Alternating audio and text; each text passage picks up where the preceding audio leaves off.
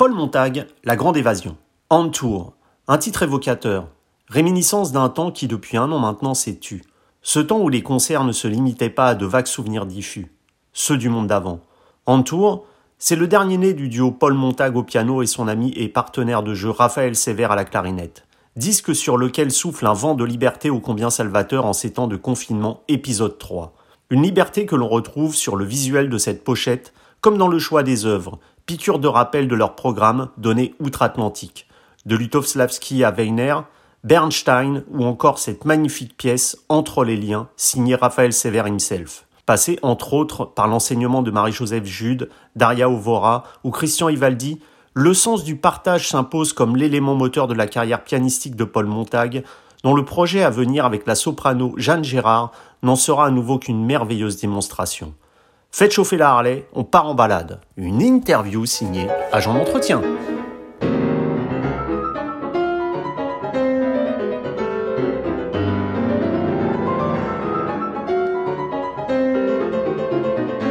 Paul Montag, bonjour. Alors vous venez de publier euh, un disque en tour en compagnie de votre partenaire de jeu et ami le, clarinettiste Raphaël Sévère euh, que j'ai récemment interviewé qui me disait concernant la, situation actuelle euh, tout à fait particulière et qu'on vit malheureusement depuis un an. Boulanger c'est essentiel, coiffeur c'est essentiel, avocat c'est essentiel, buraliste c'est essentiel, mais musicien non, on n'en a pas besoin. C'est aujourd'hui clairement le message que fait passer le gouvernement. Ces sentiments d'abandon des musiciens que depuis un an vous ressentez, vous aussi également? Ah bah c'est sûr que on va dire qu'on se trouve pas vraiment soutenu euh, euh, actuellement. Je pourrais rajouter qu'en plus des musiciens, il y a aussi euh, les restaurateurs. Hmm. Alors pour certains, ils ont pu trouver d'autres systèmes pour exister. Nous, on nous a demandé aussi de trouver d'autres systèmes pour exister, c'est-à-dire de faire du streaming, des choses comme ça. Après, d'un point de vue purement financier, ce n'est pas vraiment jouable pour nous. On peut pas faire une vente de concert à emporter le soir, à ramener chez soi. Donc euh, c'est vrai que c'est compliqué pour nous, c'est compliqué pour euh, pour tout le secteur et que au bout d'un an, effectivement, on se sent, euh, on se sent un peu lésé, on se sent mis sur le côté, et qu'on aimerait, voilà, en savoir un petit peu plus sur quand est-ce qu'on peut reprendre nos activités, sur sur tout ça. Alors, Évidemment, pour euh, les intermittents, euh, il y, a, y, a, des aides. L'intermittence continue et tant mieux et heureusement. Après, il y a d'autres cas de figure de certains musiciens qui ne sont pas forcément intermittents et finalement, avec l'annulation là pendant un an de, de, tous les concerts, ils vivent des situations très compliquées. Et est-ce que vous craignez justement que, que les plaies engendrées par, par cette année blanche bien noire et euh, toutes les peines du monde à cicatriser, surtout pour celles et ceux en fin d'études dans les conservatoires, puisque vous êtes également professeur, ou encore les, les, petites structures qui bénéficient pas euh, de, de fait des subventions Ah bah là, ce qui est sûr, c'est que euh, bah, certains festivals vont disparaître et que pour les étudiants, c'est tout simplement, euh, c'est tout simplement atroce. C'est-à-dire que ils n'ont pas de projection, ils ne peuvent pas visualiser une sorte de projection à travers leurs professeurs, qui sont souvent concertistes, et ils se retrouvent là à essayer d'aller en cours. Je dis bien essayer parce que si jamais il y a un souci euh, voilà de, de, Covid qui traîne évidemment pendant plusieurs semaines. Ils ne peuvent ne pas avoir de cours ou en tout cas des cours en visio, ce qui est très compliqué pour les deux parties pour entendre correctement quelque chose. Et donc c'est vrai que c'est euh, c'est très compliqué pour eux. Je sens euh, au niveau de mes étudiants en tout cas que là c'est une année une année rude mm. et qui perdent un peu leur motivation. Et alors sur cet album en tour avec Raphaël Sévère dont, dont on évoquait. Euh, on vous voit poser tous les deux devant une grosse Harley au milieu d'une forêt. Alors ça a une résonance toute particulière, surtout en ce moment, avec ce sentiment de liberté qui s'en dégage, euh, qui fait du bien dans une période justement la liberté est limitée à la portion congrue. Je voulais savoir si ce visuel c'était un message intentionnel ou si ça vous était venu comme ça par rapport à la tournée justement que vous aviez pu faire ensemble aux États-Unis? Alors, c'est un mélange de tout ça, parce qu'en fait, euh, à la base, il y a une raison de poser à côté d'une Harley, c'est que moi, je suis motard et je roule en Harley. Mhm. Donc, c'est euh, c'est la première raison que la Harley, évidemment, c'est l'image américaine. Moi-même, je suis franco-américain, donc mhm. en fait, tout ça était plutôt logique pour nous, vu que ça devait représenter finalement la tournée, ça devait représenter euh, bah, tout ce que ça comporte, c'est-à-dire les grands espaces. Et aujourd'hui, finalement, ça résonne parfaitement mm. avec ça, c'est qu'on a besoin de cet espace, on a besoin de pouvoir aller à plus de 10 kilomètres, on a besoin de pouvoir aller donner des concerts et même en dehors de la vie professionnelle, tout simplement de pouvoir respirer. Et alors cette liberté, on la retrouve également dans, dans le choix des œuvres proposées, euh, qui sont en fait un, peu les œuvres que vous avez jouées lors de ces concerts aux États-Unis. Alors entre Lutoflavski ou Weiner, ou encore même cette pièce Entre les liens signée par de, de Raphaël euh, Sévère lui-même, on sait que les maisons de disques et surtout les organisateurs de concerts sont souvent assez frileux aux œuvres qui sortent euh, un peu des sentiers battus, on va dire. Ce choix que vous avez opéré sur ce disque, est-ce qu'il a été facile à faire accepter? Alors oui, j'allais dire parce qu'on a on a la chance, en tout cas, euh, Raphaël collabore avec euh, avec Mirare mhm. depuis très longtemps et ils nous ont vraiment soutenus dans dans ce projet. Parce que l'idée c'était en fait de prendre toutes les pièces euh, qui nous plaisaient pour faire comme le récital idéal, mhm. voilà, celui mhm. qu'on aimerait pouvoir faire. Alors évidemment après, dans certains, pour certains concerts, dans certaines salles, on, on marie un peu autrement les, les pièces, mais toujours avec ce choix de certaines pièces qui d'ailleurs sur papier euh, peuvent paraître un petit peu euh, difficiles, mais qui en fait à l'écoute sont plutôt faciles hmm. d'une manière générale. Et donc c'était euh, c'était vraiment oui un choix et puis aussi de de parler de Raphaël Sévère en en qualité de, de compositeur et c'est euh, ses souvenirs justement de, de tournées américaines où à la fin à la fin des concerts comme bis, on essayait des nouvelles œuvres qu'il venait d'écrire exprès pour euh, pour le concert euh, en bis. Donc c'était fantastique de mm. pouvoir euh, graver ça ensemble tous les deux. C'est ce qui me disait justement Raphaël, c'est que les, les organisateurs de concerts étaient assez frileux, mais étonnamment le public lui était plutôt réceptif parce qu'il me disait que l'œuvre, par exemple la pièce de Lutoflavski, pour pour citer qu'elle, était souvent très très appréciée par le public. Ah mais oui, oui, oui, tout à fait. C'est-à-dire que je pense qu'on sous-estime le public de ce point de vue-là.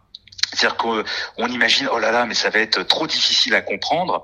Et en fait, il y a des œuvres par la recherche sonore ou bien encore qui sont un petit peu plus flamboyantes, plaisent vraiment au public, alors qu'on pourrait dire, mais non, qu'est-ce que c'est que cette musique euh, du XXe siècle qui va être trop difficile, trop intellectuelle? Mmh. Voilà, c'est surtout ça souvent le souci. On se dit que c'est trop intellectuel, mais en fait, il faudrait peut-être justement euh, laisser les, les instrumentistes, les musiciens la présenter et voir le retour du public. Mmh. Et là, en général, le retour est, plutôt bon pour ce genre de pièces. Beaucoup de musiciens que j'ai interviewés, euh, enfin dans, dans, dans, la musique classique dernièrement, me disaient que justement, euh, avec cette absence de, de perspective dont on, dont on parlait, même si aujourd'hui on espère une reprise des concerts sous certaines conditions, bien sûr, à partir de la mi-mai. C'était assez compliqué de garder justement euh, le travail nécessaire quotidien pour la pratique de l'instrument. Comment vous, à titre personnel, vous avez gardé cette motivation pour travailler? Alors, ça s'est fait en plusieurs étapes, j'allais dire, parce que Là, je remonte euh, un an en arrière au premier confinement, où comme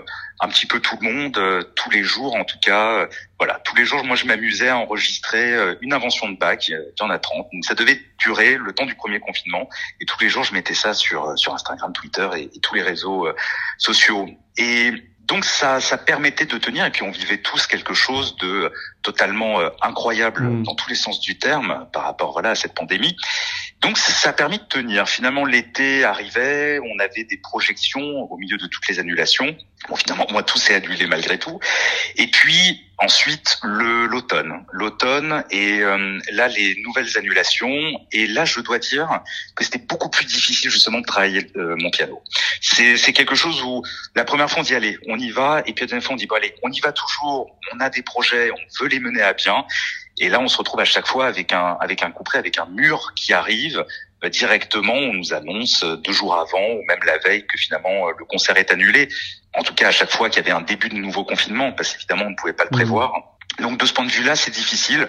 Après, il faut, je vais dire, il faut garder la foi dans son instrument et, et dans la musique, et donc de, de continuer d'avoir des, des, idées. Je dirais plutôt des idées, des projets pour l'instant, parce que on ne sait pas quand est-ce qu'on pourra les mener à bien. Donc c'est plutôt des idées. Voilà, des idées musicales et de se mettre tous les jours malgré tout euh, au piano pour euh, pour euh, concrétiser un petit peu ces idées. Alors on peut parler quand même un peu de projet parce que en, off avant de préparer cette interview vous me disiez que vous aviez alors pour le coup un projet avec la soprano Jeanne Gérard. Est-ce que vous pouvez nous en dire un peu plus justement sur ce disque en préparation?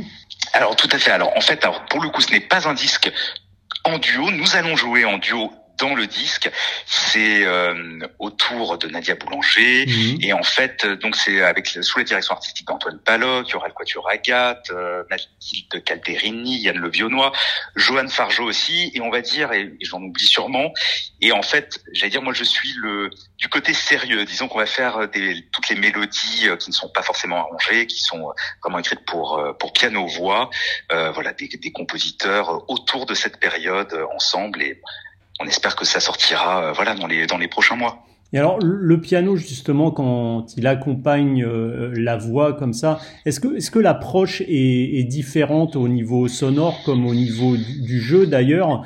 D'un disque purement instrumental où là les instruments se répondent les uns les autres ah oui, oui, oui. Alors, c'est vrai que moi, je, je conçois vraiment, euh, en tout cas, le, le, rapport avec le chant euh, pour tout ce qui est mélodie et leader, comme de la musique de chambre. En fait, vraiment comme un duo où, pour le coup, voilà, ça pourrait être une clarinette. Bah, là, ça va être une, une soprane ou, ou un ténor ou un baryton. Mais en fait, par contre, évidemment, nous, on est là pour soutenir et pour, euh, j'allais dire aider, ce serait un bien trop gros mot euh, pour ça, mais en tout cas, on, est là pour le chanteur. Voilà, et c'est notre rôle, et on doit, on doit être là d'un point de vue sonore, d'avoir une patte sonore sans jamais passer par-dessus le chanteur, sans jamais l'écraser, et simplement être là pour le mettre en valeur et en général, si on réussit bien cette mission, ça fait que de notre côté aussi, on peut proposer quelque chose d'intéressant. Et ça permet d'évoluer, ça je suppose, de changer au moins de, en, tant que en tant que pianiste, d'avoir ces deux registres, euh, d'aider ou d'accompagner la voix, de la soutenir comme ça?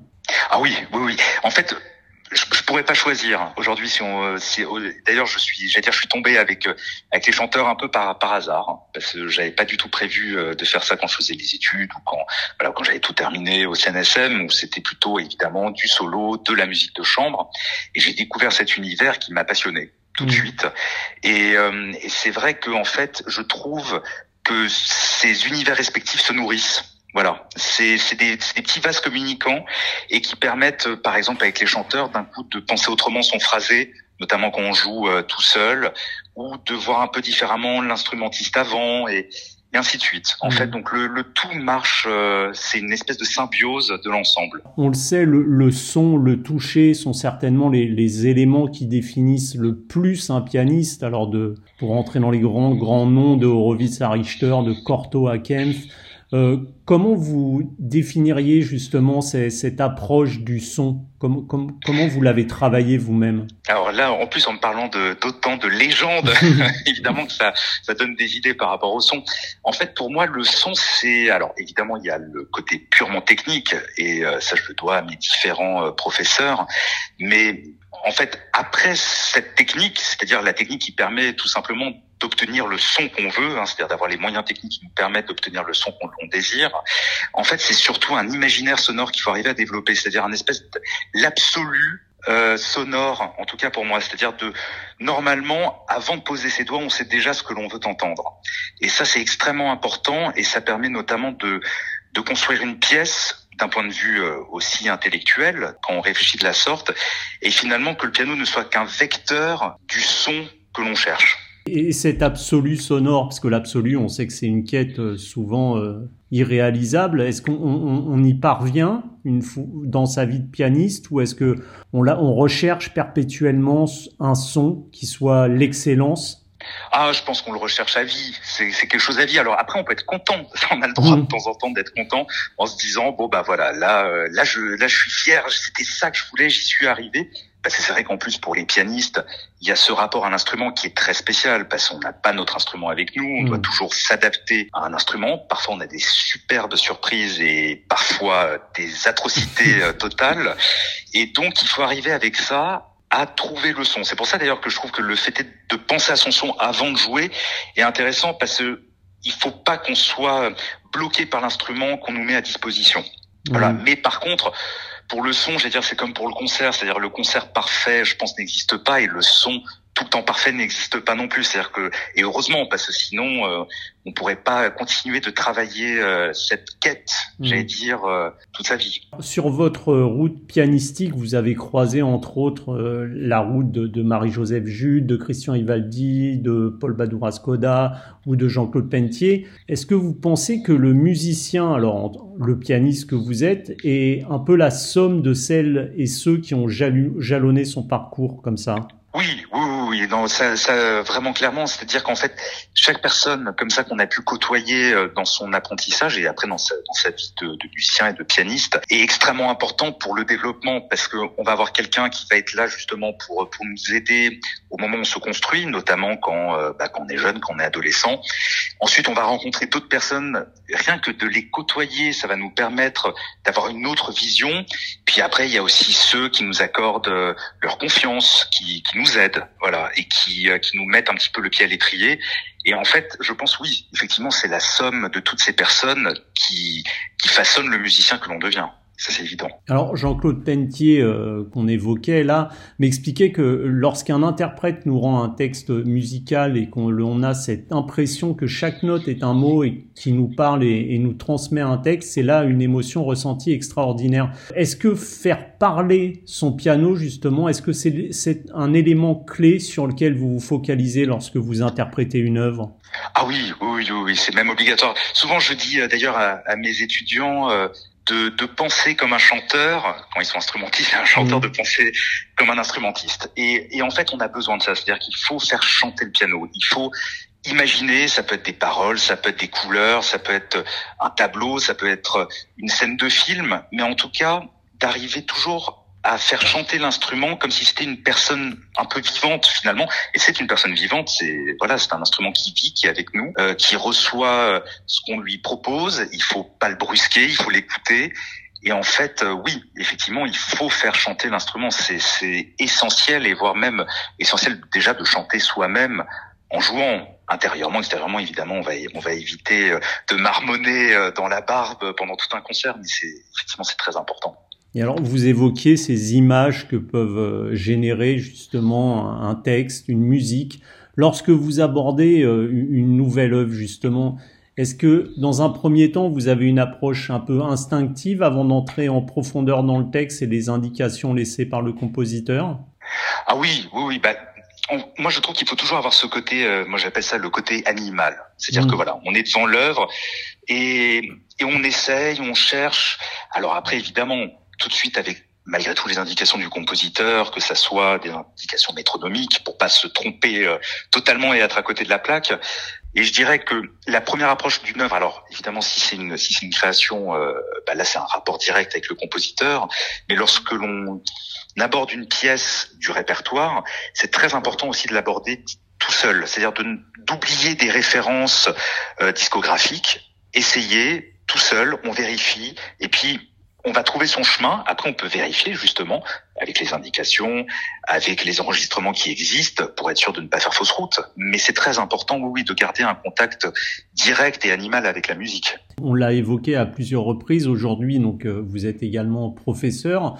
Vous enseignez donc la musique de chambre. Quels sont les, éléments clés que vous transmettez justement à vos élèves pour que l'interprétation pardon sonne juste et tombe jamais dans le contresens euh, avec l'œuvre qui est jouée? Alors oui, j'essaye en tout cas de leur transmettre euh, quelque chose. On va dire que Évidemment, tout est indiqué. C'est la première chose en général que je dis, c'est que le compositeur a absolument tout indiqué. Bon, alors après, on peut prendre le contre-exemple de Bach où rien n'est indiqué, mais il y a une tradition et une logique finalement. Après, je j'évite d'imposer, c'est-à-dire ça, ça m'est arrivé plusieurs fois d'avoir euh, d'avoir des étudiants qui arrivaient, qui euh, qui me jouent, que ce soit une sonate ou en trio, euh, quelque chose. C'est pas forcément ma vision de la pièce, mais ça c'est absolument pas grave parce que c'est la leur et que je suis pas là pour imposer, mais plutôt pour les guider ou les conduire vers vers une solution et que finalement, en proposant plusieurs possibilités, ils se rendaient compte qu'effectivement, ils étaient à côté de la plaque. Ça marchait pas. Et donc, je pense qu'en fait, c'est plutôt comme ça qu'il faut essayer de, de transmettre, c'est-à-dire de, de voir si c'est possible, d'essayer, de voir différentes possibilités et finalement de pouvoir choisir. Et ça, ça c'est, j'ai dire, c'est l'exemple même. Bah, je parlais de Bach. Quand on prend les œuvres de Bach, il y a plein de tempi possibles. Je pense notamment au clavier bien tempéré. Mmh.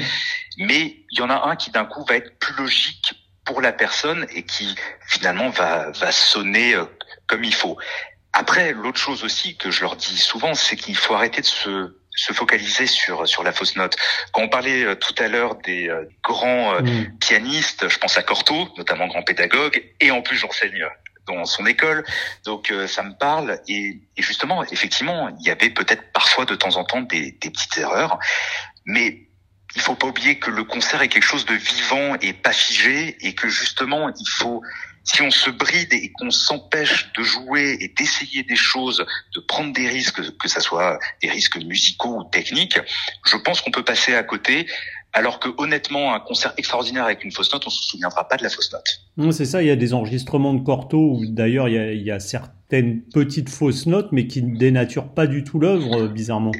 Exactement, et comme avec euh, Samson François, mhm. comme avec euh, finalement beaucoup, beaucoup, beaucoup de grands pianistes, euh, j'allais dire, de la première partie du XXe siècle.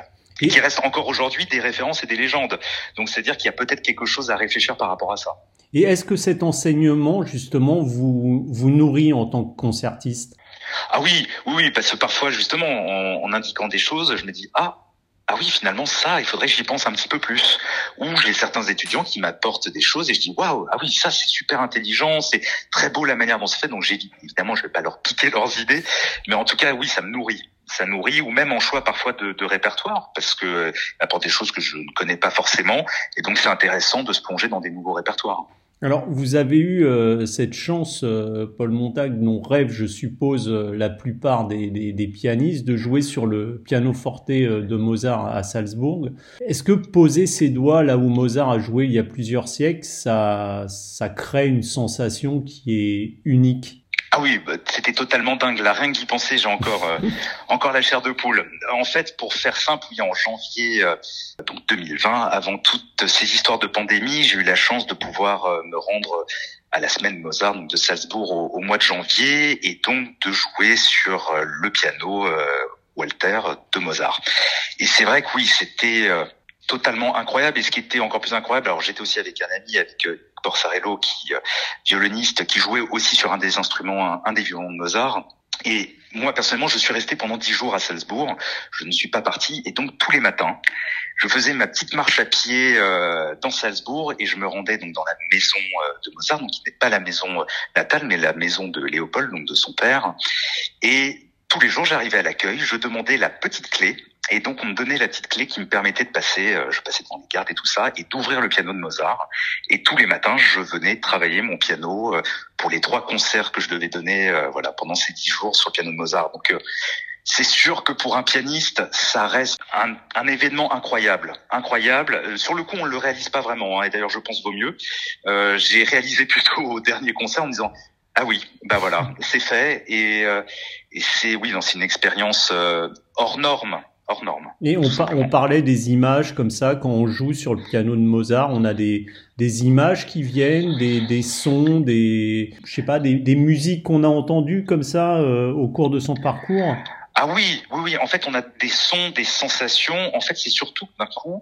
Alors, surtout que j'avais fait un petit peu de piano forte durant mes études, mais je suis pas pianofortiste. Voilà, je, suis pianiste, on m'a, on m'a offert la possibilité de faire ces concerts sur le piano forte de Mozart.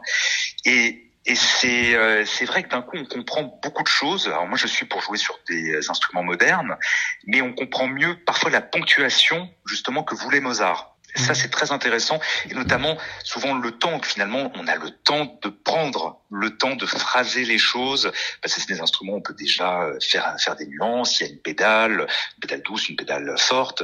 C'est vrai que là-dessus, ça aide beaucoup. Alors après, pour le détail amusant, c'est qu'il y avait surtout, juste à côté de, de cet instrument, il y avait le portrait de Mozart, de sa sœur, sous les yeux de leur père. Et donc, j'avais la sensation d'être euh, observé, voilà, par la famille Mozart, euh, que j'étais l'intrus qui était chez eux en train de jouer sur le piano. Et euh, ça, oui, c'était assez incroyable. Alors, on, évoquait tout à l'heure un peu le côté instinctif qu'il faut peut-être au, départ lorsqu'on découvre une œuvre. Le concert, même si alors on en est privé en, ce moment et, vous surtout, euh, c'est un moment, on le sait, très particulier pour le musicien. C'est un moment sans filet où, contrairement à l'enregistrement du disque, tout retour en arrière forcément est impossible. Le pianiste, homme de radio et écrivain Philippe Cassard me disait euh, récemment, en concert, il à mon sens essentiel que l'instinct et ce côté fauve, presque primitif de l'interprète prennent le dessus pour que le jaillissement opère. Comment, à titre personnel, abordez-vous ce, saut dans le vide qu'est le concert ah ben c'est oui effectivement c'est quelque chose d'unique qui n'a aucun rapport avec l'enregistrement qui est un autre une autre activité j'allais dire voilà pour le pour le musicien. Déjà il y a, il y a le track qui est la première chose donc la montée d'adrénaline et de se jeter finalement sur scène, qui est peut-être pas un acte totalement naturel d'ailleurs euh, finalement, d'être là devant des personnes à leur dire bah voilà, je suis là pour qu'on qu'on passe un moment tous ensemble et d'essayer de faire euh, le mieux possible pour ça. Et j'allais dire que pour moi le concert c'est aussi euh, et j'en viens là par rapport justement à la scène et, le public, c'est une sorte de communion avec le public. C'est-à-dire qu'on est là non pas pour nous, mais pour transmettre quelque chose à un public. Et quand je dis quelque chose, je pourrais dire même quelque part un peu de bonheur. C'est-à-dire que notre rôle, c'est ça, c'est c'est d'oublier euh, finalement euh, tout ce qu'on a pu travailler pour arriver euh, à faire le récital qu'on donne à ce moment-là, mais simplement d'offrir quelque chose au public. Mmh. Ça, c'est vraiment important. Vous muez en, en passeur d'émotions entre entre l'œuvre du compositeur et, et le public justement venu vous écouter?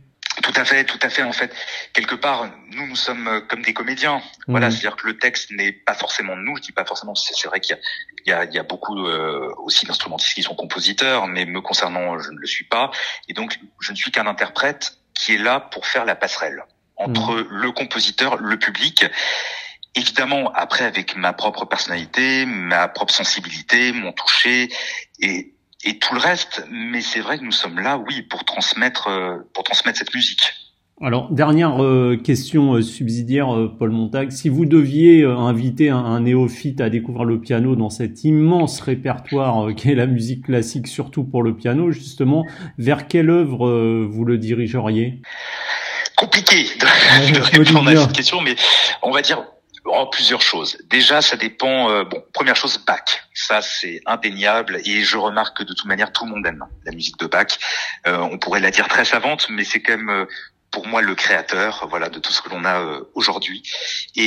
Et je pense que la musique de Bach vraiment marche euh, auprès euh, auprès d'un néophyte. Après, évidemment, on peut citer euh, Mozart, ça marcherait très bien, Chopin pour ceux qui aiment la musique romantique.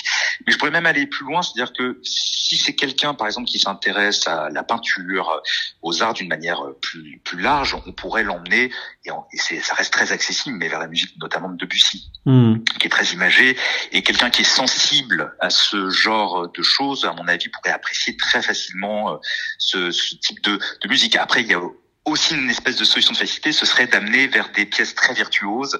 Ça fait son effet et évidemment que les gens ne restent pas de marbre.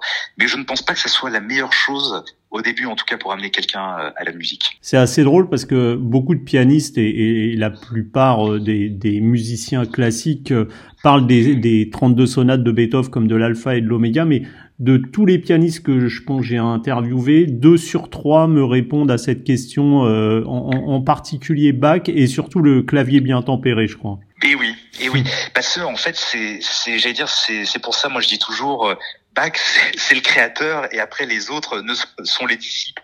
Voilà, sans, mm. sans rentrer dans une histoire de religion parce qu'il n'y a aucun rapport avec ça. Mais ce que je veux dire, c'est que c'est pour moi c'est celui qui a mis tout le système en place et que quand on regarde même euh, au niveau du jazz ou des musiques actuelles, en fait, on peut faire un parallèle avec ce qu'écrivait Bach et c'est assez impressionnant. Paul Montag, merci beaucoup pour euh, cette interview et puis euh, bah, on espère que le bout du tunnel n'est pas si loin, comme on dit, et puis qu'on va bientôt vous retrouver euh, sur scène prochainement.